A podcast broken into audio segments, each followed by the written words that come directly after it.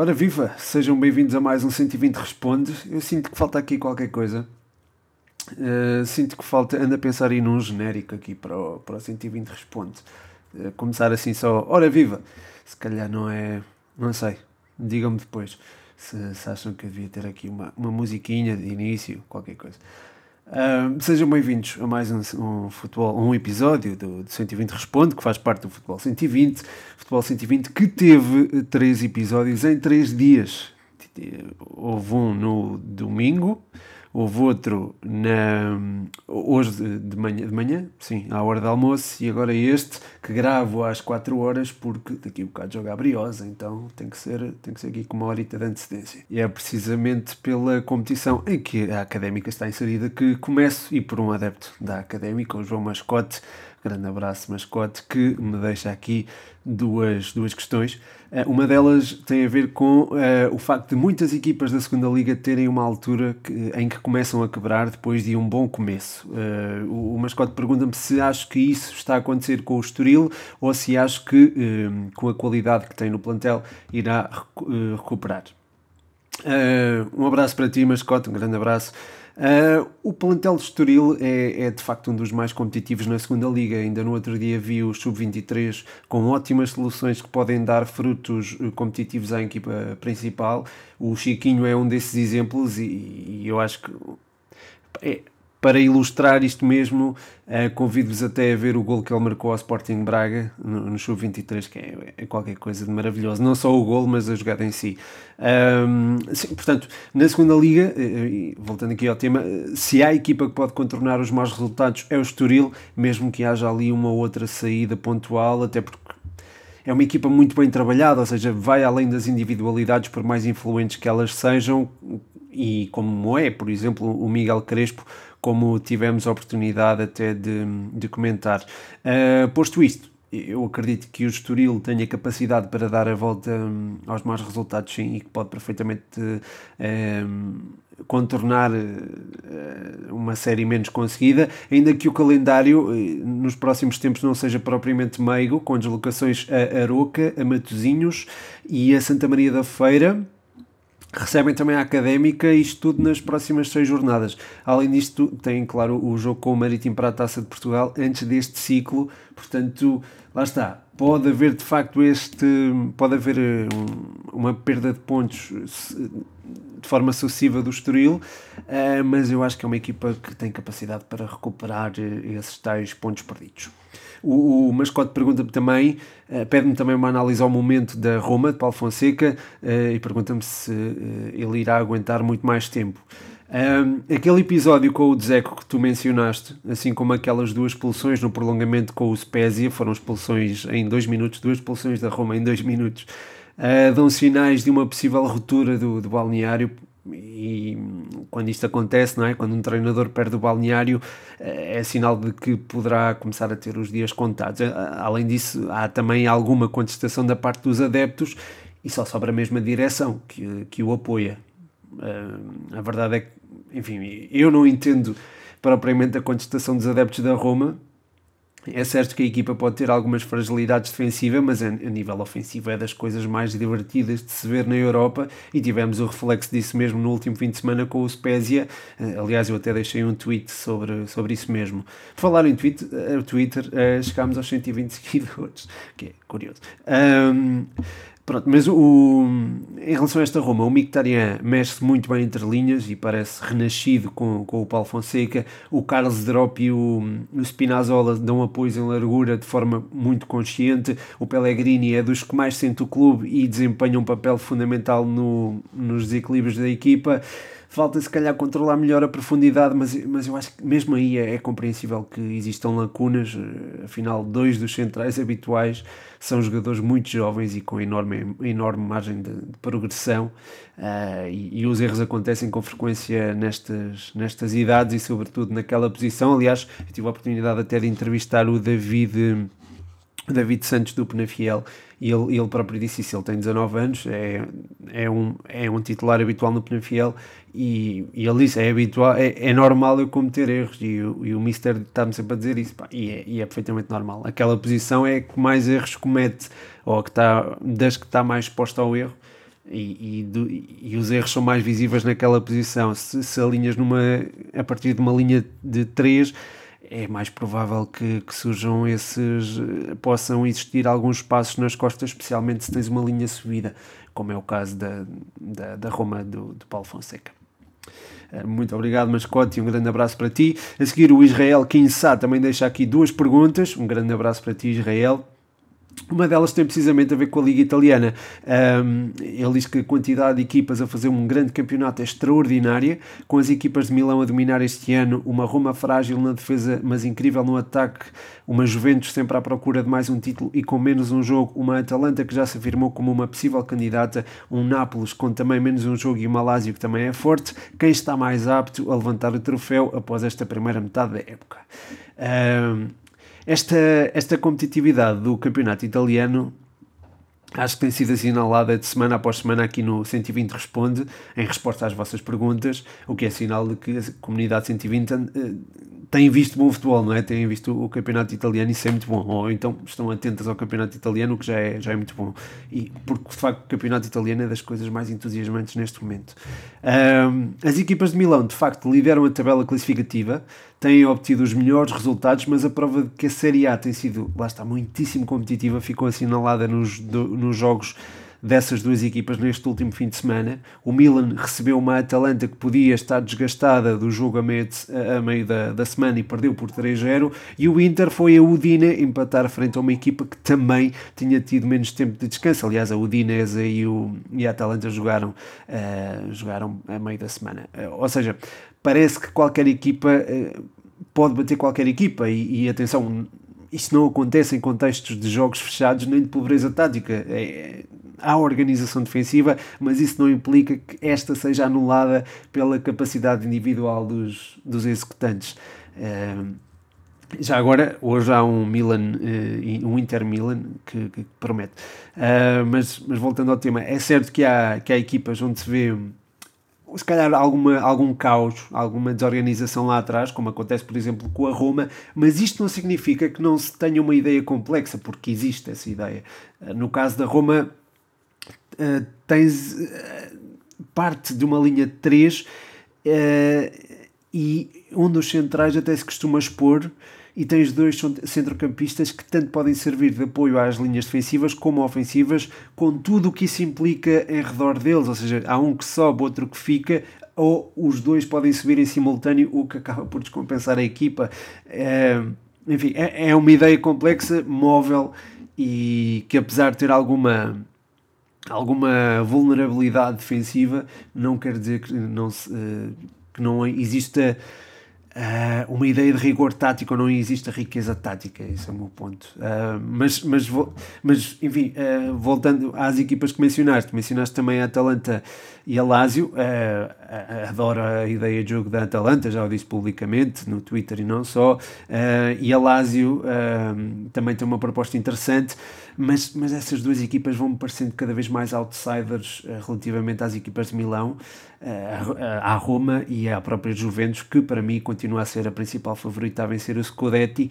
O Scudetto, eu, eu, eu habituei-me a ouvir Scudetto, mas já ouvi Scudetti também. Bem, não interessa, uh, mas apesar de, do início assim mais menos conseguida a Juventus, acredito que, que, seja a principal favorita a vencer a Série A neste momento. Se bem que este ano é um terreno fértil para haver surpresas e eu até gostava que houvesse, porque pronto, não gosto propriamente de uma hegemonia uh, declarada no, em qualquer competição. Haver monopólio é sempre prejudicial a qualquer competição.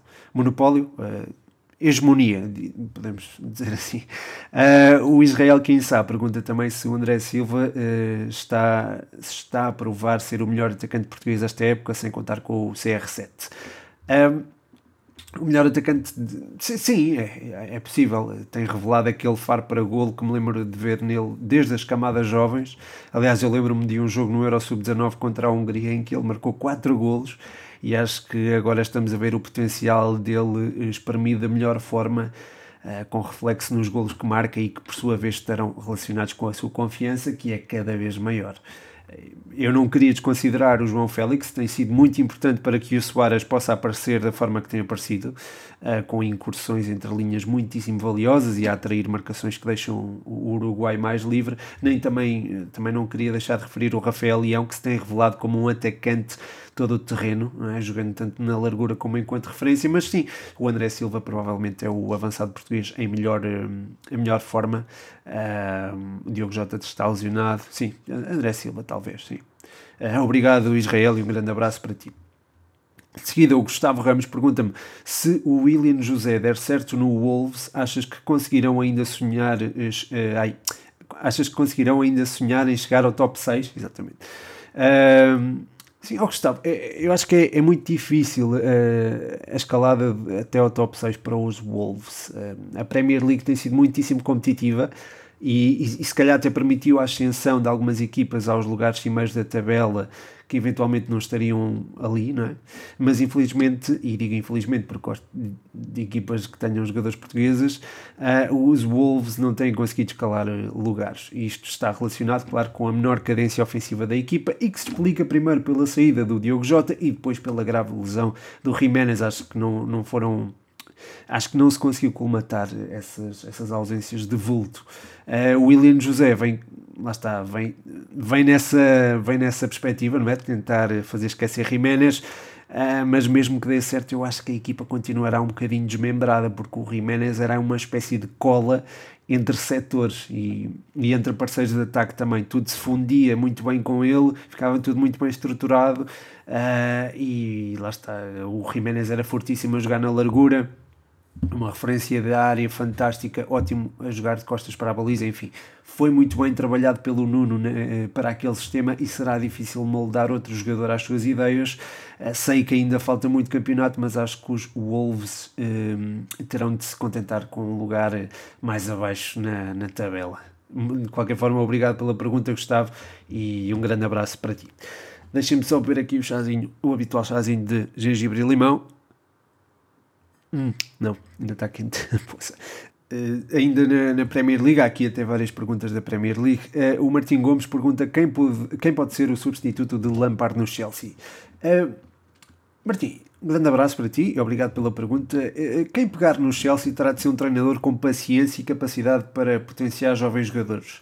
Uh, um treinador para vários anos tem que, ser um, tem que ser isso, tem que ser um treinador para vários anos e que queira deixar uma marca. E com deixar uma marca eu quero dizer que, enfim, todos querem, não é? é aquilo que quer dizer é que se, deve ser um treinador com capacidade para, para pegar destaca no clube e levá-lo ao sucesso, não agora, de forma repentina, mas a longo prazo e de, e de forma sustentada. Um, nesse sentido, entendo o porquê de Tomás Tuchel, Tuchel de ser o potencial candidato a assumir o clube. Uh, Lampard parecia ser o treinador ideal para assumir os Blues, mas vimos o que aconteceu. Honestamente, pareceu-me ainda sem a preparação uh, necessária para o cargo, pelo que alguém experiente como Tuchel, uh, a necessitar de provar valor como também o Tuchel ia precisar de um projeto com vistas largas como o Tuchel é aquilo que o Chelsea deve, deve procurar. É, estas dificuldades de pronunciar o, o nome do, do antigo treinador do PSG já foram é, manifestadas até no, no podcast da, na quadratura da bola. Podem ouvir que já, já está disponível aqui desde, desde a hora de almoço. Um, ainda na Premier League, o José Saidi, grande abraço Saidi, Uh, pergunta, visto que o Liverpool anda irregular, quem é que pode vencer a Premier League? Grande saída, um grande abraço para ti e um grande abraço para o Martim também, acho que não, não lhe mandei um abraço, obrigado pelas perguntas. Uh, Saidi, eu acho que o Liverpool ainda pode lá chegar, eu sei que sim, poderá ficar a 7 pontos do City, caso o Sky Blue vença o jogo em atraso, mas dada a competitividade da Premier League, tudo parece possível neste momento. Os grandes podem perder, os, grandes, os Big Six podem perder eh, pontos a qualquer momento, uh, portanto, tudo pode acontecer. De qualquer forma, o Manchester City tem vindo a apresentar uma regularidade defensiva impressionante. Finalmente, o Guardiola parece que conseguiu estancar a baliza, muito por força é? do, do, entendimento entre o Ruben Dias e o John Stones, John Stones, que são os tais centrais de cobertura hum, que, que eu acho que ele procurava há muito tempo. E enfim, quem, quem tem boas defesas arrisca-se a ganhar campeonatos, isto é uma velha máxima, pelo que neste momento o meu favorito seria o City. Uh, depois, a força de Bruno Fernandes e a influência que ele tem no Manchester United pode levar o clube a lutar de forma firme pelo título. O problema é se lesiona, não é? Algo que nós, enquanto portugueses, não queremos, não é? Portanto, bater na madeira. é, o Tottenham uh, também pode ter uma palavra a dizer, apesar de poder ter, na melhor das hipóteses, 4 pontos para a liderança. E o Leicester também apresenta uma ideia interessante, mas não acredito que faça uma segunda volta igual à primeira, à semelhança do que imagino vir a acontecer com Everton e Aston Villa, que, eh, que para mim deverão perder algum fulgor agora na, na reta final da época ou na segunda metade da época. Portanto, o City parece-me o claro favorito neste momento, com o United a ter de ser levado em conta, sem descartar propriamente o Liverpool e o Tottenham. Uh, continuamos aqui na Premier League. Uh, o, Li, o Leandro um grande abraço para ti, Leandro. Uh, Pergunta-me: achas que o Bruno vai conseguir ter mais participações em golos do que jogos? Uh, este é um bom exercício. Pá. Um abraço para ti, Leandro, e obrigado por este exercício. Uh, o Bruno Fernandes tem uma enorme influência neste Manchester United e é algo que até vou poder aprofundar já a seguir, porque houve, houve até mais perguntas sobre ele. Esta pergunta foi mais direta e se calhar posso responder também de forma mais direta.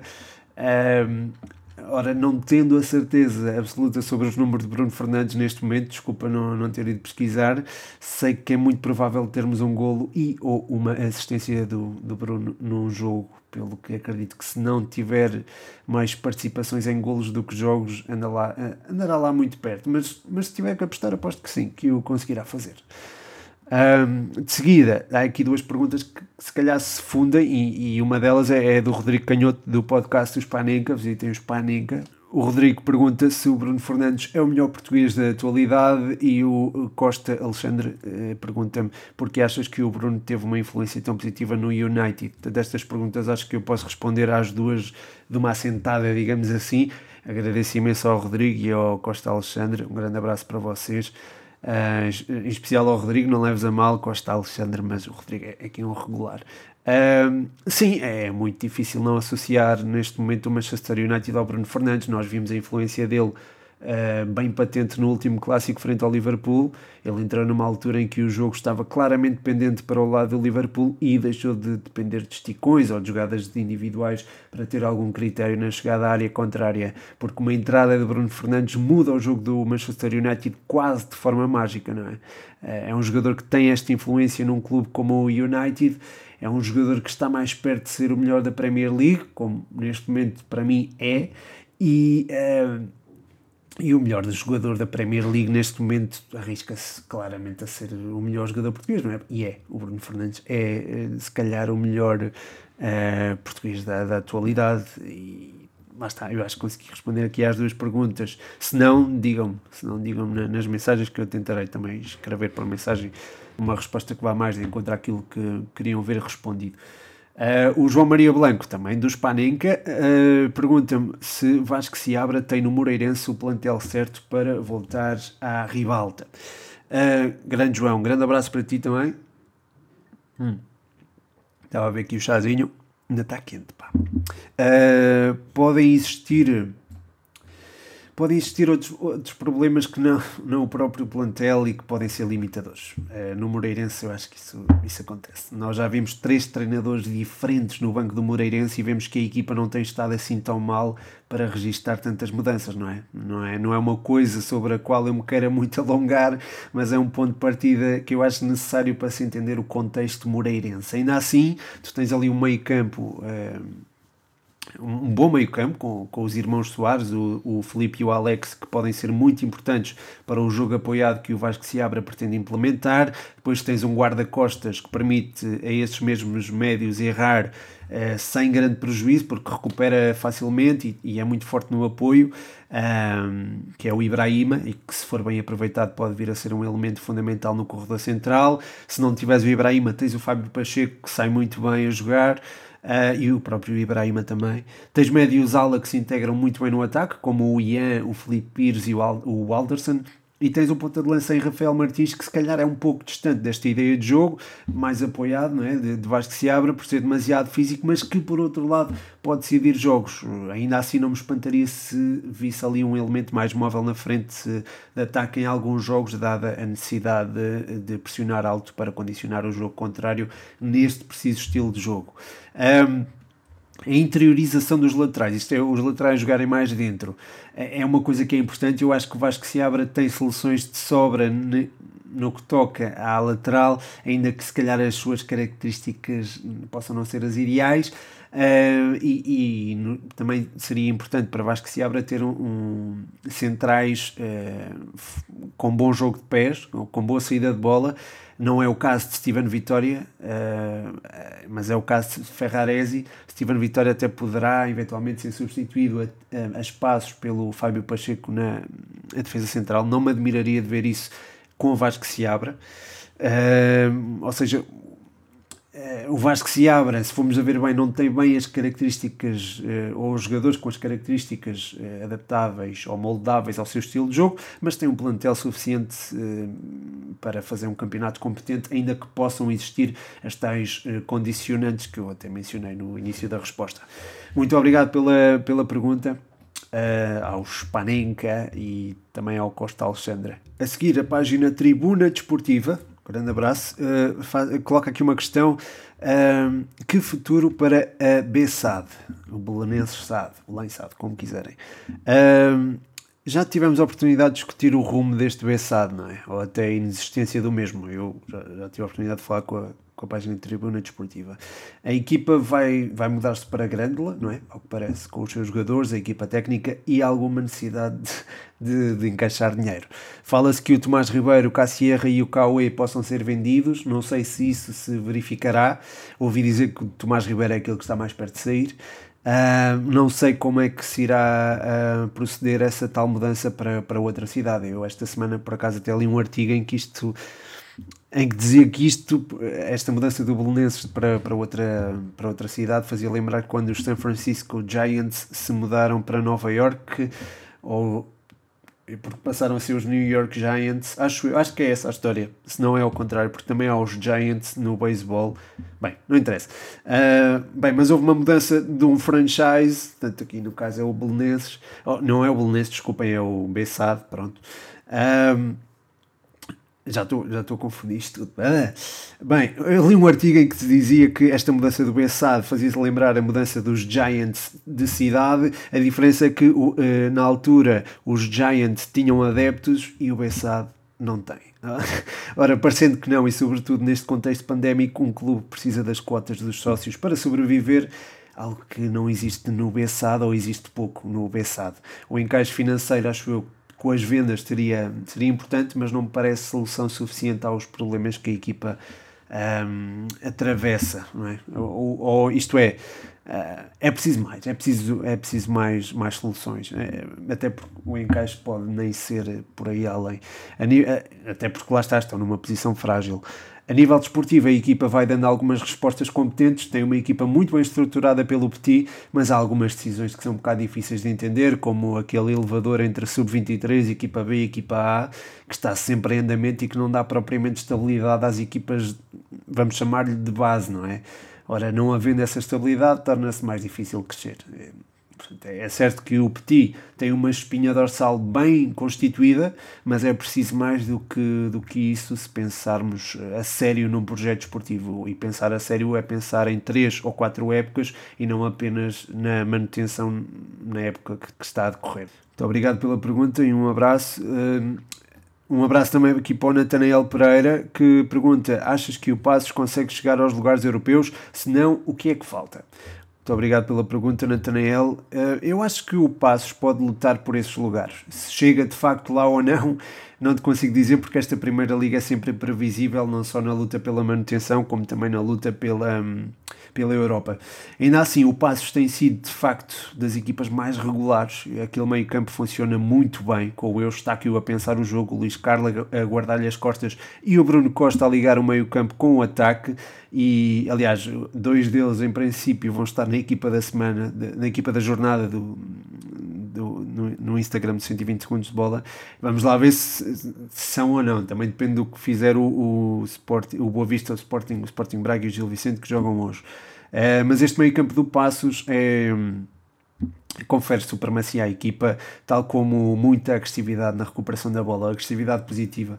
Uh, aliás, o passe é das equipas que, que mais faltas comete na, na, Primeira Liga, e isso não é por acaso, mas também é a equipa que mais faltas sofre, ou seja, também cria desequilíbrios. Um, ou seja, até tens uma equipa com capacidade para garantir esse lugar europeu, mas está-se a bater com conjuntos como o Braga ou o Vitória Guimarães que têm recursos muito superiores aos, do, aos dos pacenses e essa qualidade costuma sobressair no, no longo prazo.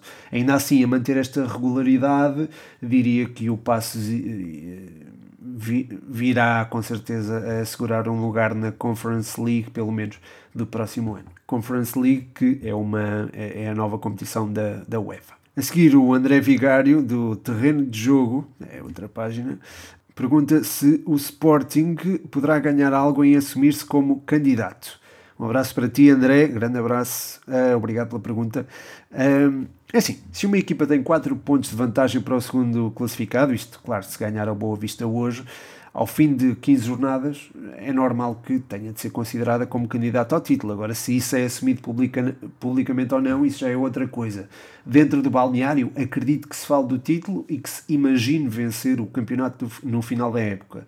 Se o Sporting perde, perde alguma coisa, Pode-se criar eh, alguma pressão externa, imprensa e adeptos, à volta da equipa e que pode pesar nos ombros de alguns jogadores menos habituados a essa pressão. Porém, não sei se o Sporting tem de facto esses jogadores.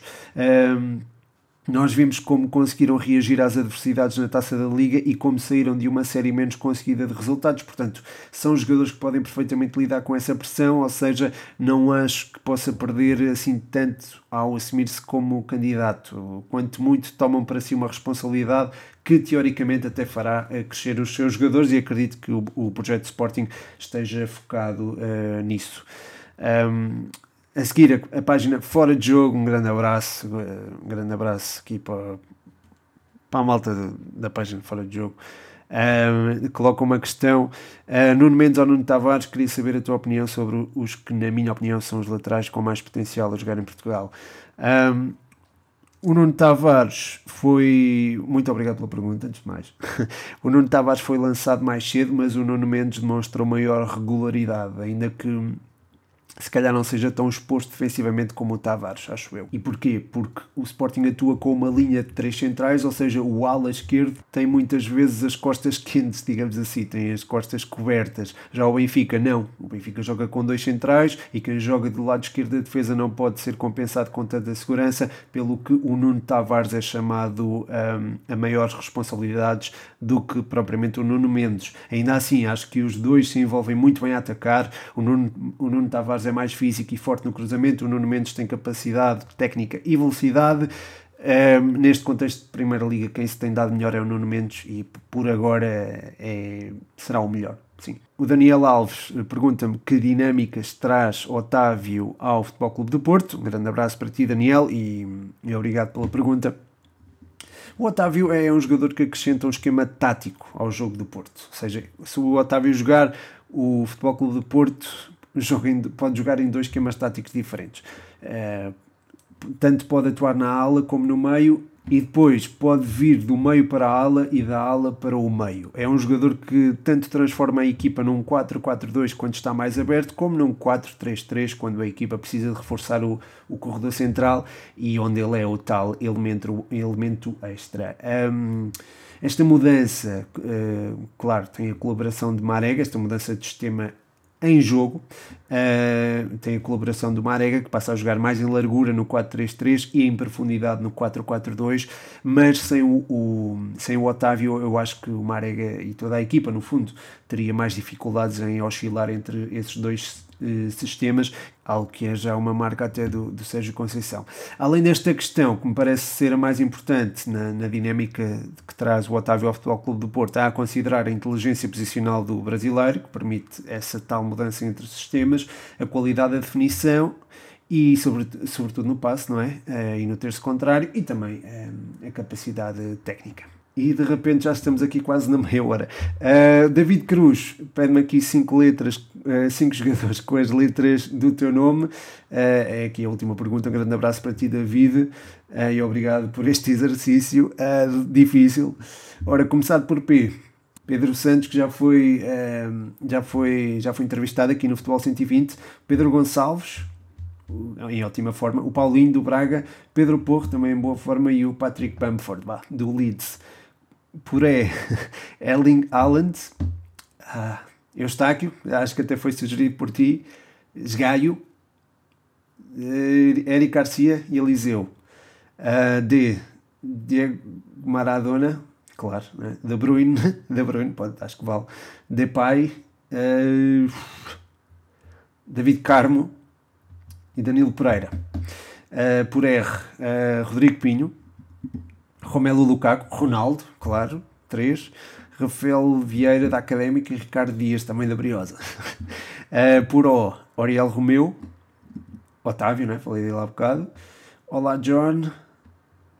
Olá John, onde é que ele anda? Uh, Oli Watkins e sei lá. O. O. Oxi, Oxi, aquele jogador, o antigo jogador do Manchester United. Pronto, acho que está, não é? é? confesso que tive ajuda, não é? Aqui do, do David, já no, na altura em que fiz a pergunta. Uh, mas pronto, foi, foi exercício giro aqui para terminar este 120 Responde. Já passa aqui da meia hora, queria ver se fazia isto em menos de meia hora, mas, mas um ou dois minutos, ou 120 segundos, uh, não é assim tanto. Uh, muito obrigado a todos os que colocaram questões, muito obrigado a todos os que ouviram até ao fim. O meu nome é Pedro Machado e este foi mais um 120 Responde.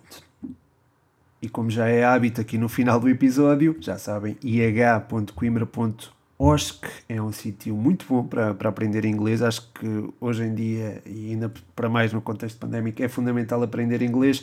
Podem fazê-lo na International House, Coimbra, Olivais, Santa Clara, à distância. É? À distância, claro. E, eh, no fim, terem uma certificação de Cambridge em como vocês sabem falar bem inglês. Falar e não só, falar, expressar-se, etc. Portanto, já sabem, ih.coimbra.osc no Instagram International House Coimbra Santa Clara Olivais no Facebook.